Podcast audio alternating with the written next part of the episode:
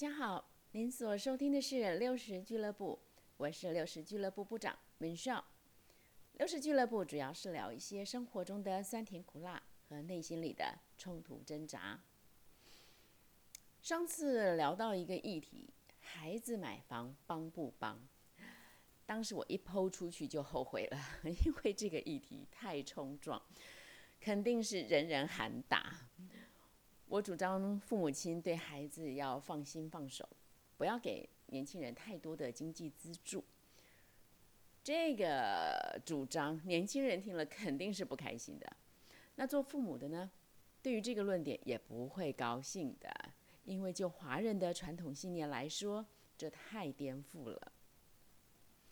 诶，果不其然，抛出去之后，还真的引发了一些回应，正面反面都有。认同的爸爸妈妈会说：“文少，你说的太好了，让我们好得释放哦。”但是不同意的爸爸妈妈认为我的论述很奇怪，说父母连孩子都不帮了，孩子会怎么想？就算孩子啊嘴巴上没说什么，可不表示他们心里没疙瘩。嗯，为了这件事，我还跟女儿稍稍讨论了一下这个话题。他说：“他认为孩子买房帮不帮，应该是有前提的。”哦，说来听听。他说：“孩子买房，父母之所以不帮，一定有个前提，就是儿女很优秀，知道他们自己可以有独立的能力。”我当时想想，觉得好像不是这样，但一时也不知道是怎样。后来我想了很久，嗯，我的感觉的确不是这样。或者我应该说，不是这么单纯的论述。我觉得倒不是因为孩子很优秀可以独立，所以老爸老妈可以放手。更合乎我心目中的逻辑是，因为父母放手，让孩子从小就开始学习独立，所以优秀。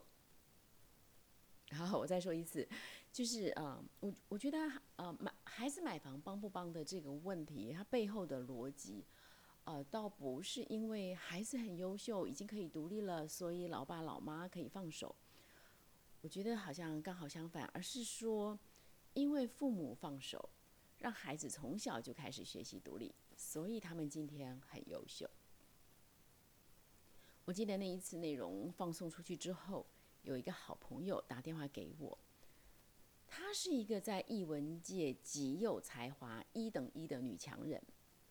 她说很感谢我那一天所聊的内容，让她想起当年她出国念书，本来就没什么钱，又是在最贵的纽约大学，所以经济非常吃吃紧。那当时在系上有一个实习政策。学生必须要在没有实职报偿的情况下付出时间跟心力，那他觉得很不合理。呃，当时他念完第一年，那带出去的钱都花光了，他不得不起来为自己站出立场，所以他鼓起勇气去向系主任这个争取权益啊。那他说回想起来，对于当时的处境，心中充满感恩啊。要不是当时他的爸爸妈妈没有资助他，让他必须学习独立、学习站出立场，他不可能养成后来那种能够独当一面、承接大型计划的那种艺术策展能力。呃，我很谢谢他给我他这个例子哦，呃，他的亲身经历让我也思考了很多，所以我在想。孩子买房帮不帮，不是一个单纯的买房子的表面问题，它代表着背后一个很基本的信念跟逻辑。那我个人的信念是，人的品格是在生活历练中淬炼出来的。如果没有学习跟历练的过程，很难养成经得起考验的品格。每一个人都值得拥有一个让品格可以从生命当中被吸引、被淬炼出来的机会，而父母亲的放手，其实就是这个信念下的一个作为选择。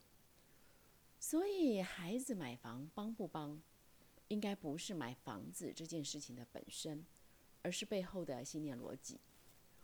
如果父母亲的选择会剥夺孩子最重要的人生历练的话，那对孩子来说就太可惜，也太遗憾了。相反的，如果儿女早已经有了这些生命淬炼跟美好品格，那帮或者不帮就不是问题了。亲爱的朋友们，不知道您的看法如何？敏少祝福您的亲子关系是在爱的流动中恩典满满。咱们下回聊。